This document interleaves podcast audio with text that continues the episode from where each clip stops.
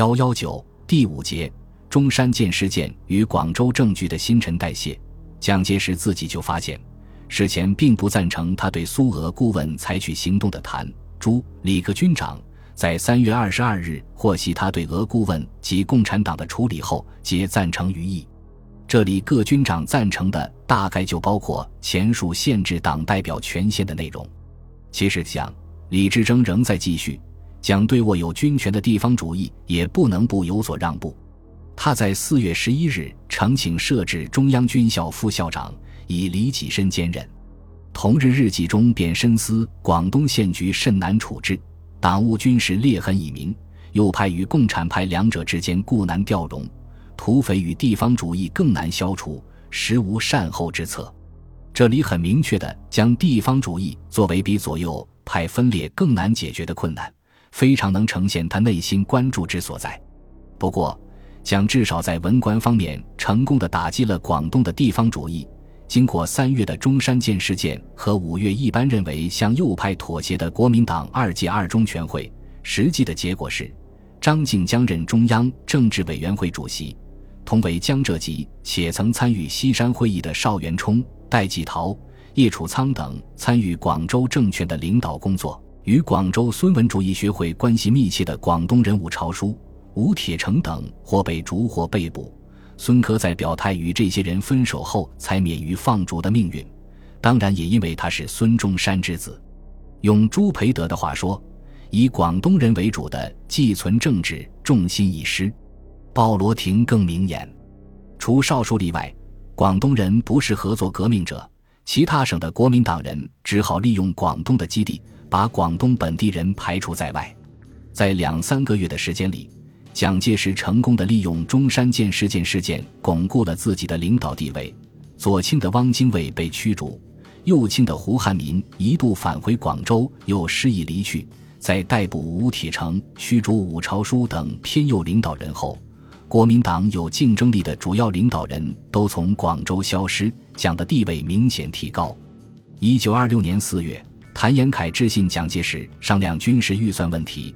蒋复函说：“本月预算私应确定，请由吴公主持一切，不必事事商量，使弟更不安于心。”但蒋随即贡献了三条具体处置意见，虽然他最后又说未知遵义如何，请予一之，人朝二公核定。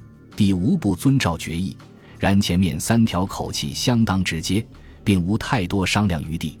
可知蒋此时已大权在握，代理汪精卫的谭延闿宁愿事事商量。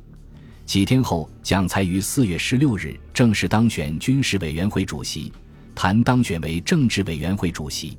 到五月下旬，蒋自己也忍不住说：“我近来听许多同志谬讲说，黄埔军校已成为党的重心。”黄埔军校与蒋的个人关联，众皆知晓。近来二字由说明问题。一九二五年三月，孙中山去世，意味着国民党革命事业之孙中山时代的结束。经过一年多后，孙中山时期的短暂过渡，中山舰事件最重要的后果是开启了蒋介石时代，确立了以孙中山的少壮幕僚和家属为核心的派系在党和政府中的领导地位。不久前获得正式领袖地位的胡汪转瞬即淡出权力中心是非常重大的代际转折。后来所谓的蒋、宋、孔、陈四大家族，此时皆开始出现在前台。他们中除蒋介石外，皆能说英语，故能与仍处权力核心的鲍罗廷直接交流。孙科和陈友仁以同样原因，此时至少与宋、孔一样重要。邓演达则能操得与顾可与苏俄顾问中高阶的铁罗尼对话，也是权力核心的成员，凸显了俄国顾问的实力仍相当强大。这些皆是孙中山的幕僚和亲戚，绝大部分相当年轻。在一九二七年四一二事变前，他们基本偏左。但蒋介石掌权的道路还不平坦。鲍罗廷观察到，蒋提出整理党务案，本希望使军队保持平静。实际结果却适得其反，左派更生气了，而孙文主义学会则要求蒋采取进一步措施来限制共产党，蒋成了他们的俘虏，以保持军内团结为由，要求军内共产党人退党，以国民党身份工作，于是共产党更怀疑他右倾。蒋介石每天都向我抱怨，说什么共产党人和左派都不相信他，不相信他是愿意为革命而献身的。其实，蒋在与鲍罗廷达成妥协后，即以补吴铁城主武朝书，并公开宣言反对西山会议派，表明其已在向左转。鲍罗廷的回报是承认蒋所获取的权利，并支持北伐。此时，新败于湖南的唐生智正式加入了国民革命军。外在形势的变化促使北伐进入实施阶段。盖唐部若被消灭，则两广将立刻受到北军威胁。唐如果退入广东或广西，这一新增的客军会使当地形势更为复杂。从全国看，北洋军正倾全力攻冯玉祥，在南方的兵力较弱，此时不出兵，则平败后南方亦是孤。这些因素都使本可安居广州以巩固其地位的蒋介石做出迅速进兵的决定。如前所述，战事既然成为主要政略，军方在决策中的重要性即大大增强。蒋在六月五日被任命为国民革命军总司令，一个月后即出任国民党中常会主席，正式确立其领袖地位。尽管广东政局仍不稳定。但局势最不利时，蒋也可率军打出广东另谋发展。不过，在北伐之初，蒋并未让黄埔军出击，而是派出李济深的第四军和广西第七军先行。素以不怕死著称的黄埔第一军，并未安排在北伐第一线，是个相当耐人寻味的现象。它提示着蒋介石一直鼓吹北伐，或不过希望借此营造一种隐而不发的态势，或并未充分认识到战机已至。仍试图进一步巩固其在广东的领袖地位，然后再定是否北上。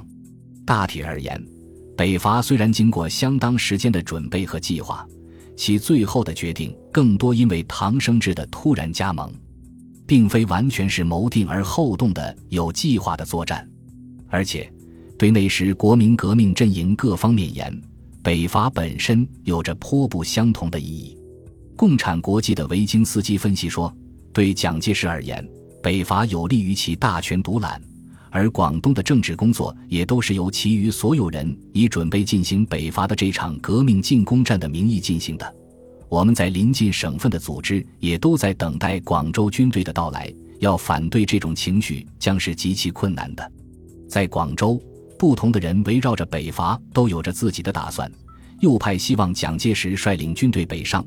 部分左派和部分共产党人鉴于有必要对群众进行革命的动员，幻想把恢复原来局面的希望同战争联系起来。蒋介石则指望利用这场战争，把反对派将领派到华北去和筹集资金。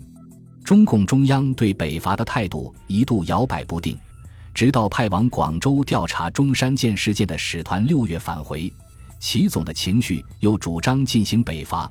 认为是使广州摆脱内外威胁的唯一出路，以北伐求生存乃广东革命根据地一个长期存在的思路。孙中山一九二四年北伐的主要考虑即是在粤有三死因，故不得不舍去一切，另谋生路。现有之生路，即以北伐为最善。中共中央一九二六年二月在北京召开的特别会议上，即主张广东政府只有向外发展的北伐。才能维持自己的存在，否则必为反动势力所包围而陷落。蒋介石自己在许多年后也回顾说，当时俄共谋夺在广州的政权，所以我们必须突破这陷于广东一隅的危局，实行出师北伐。双方所认知的在广州的危险虽迥异，亦为反动势力，亦为俄共，其以北伐求生存的思路则相同，且其忧虑的重点。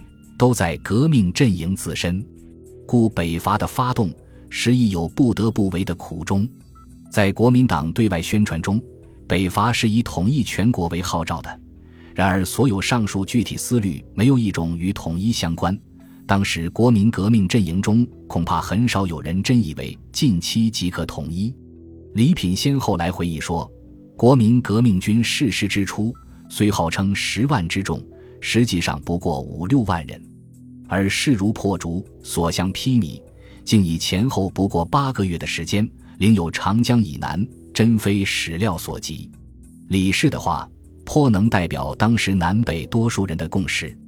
美国军事情报人员当时已分析说，在中国的军事角逐中，兵员和装备的优势未必是决定的因素。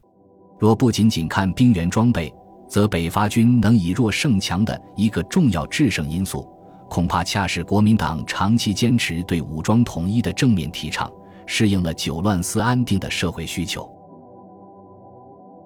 本集播放完毕，感谢您的收听，喜欢请订阅加关注，主页有更多精彩内容。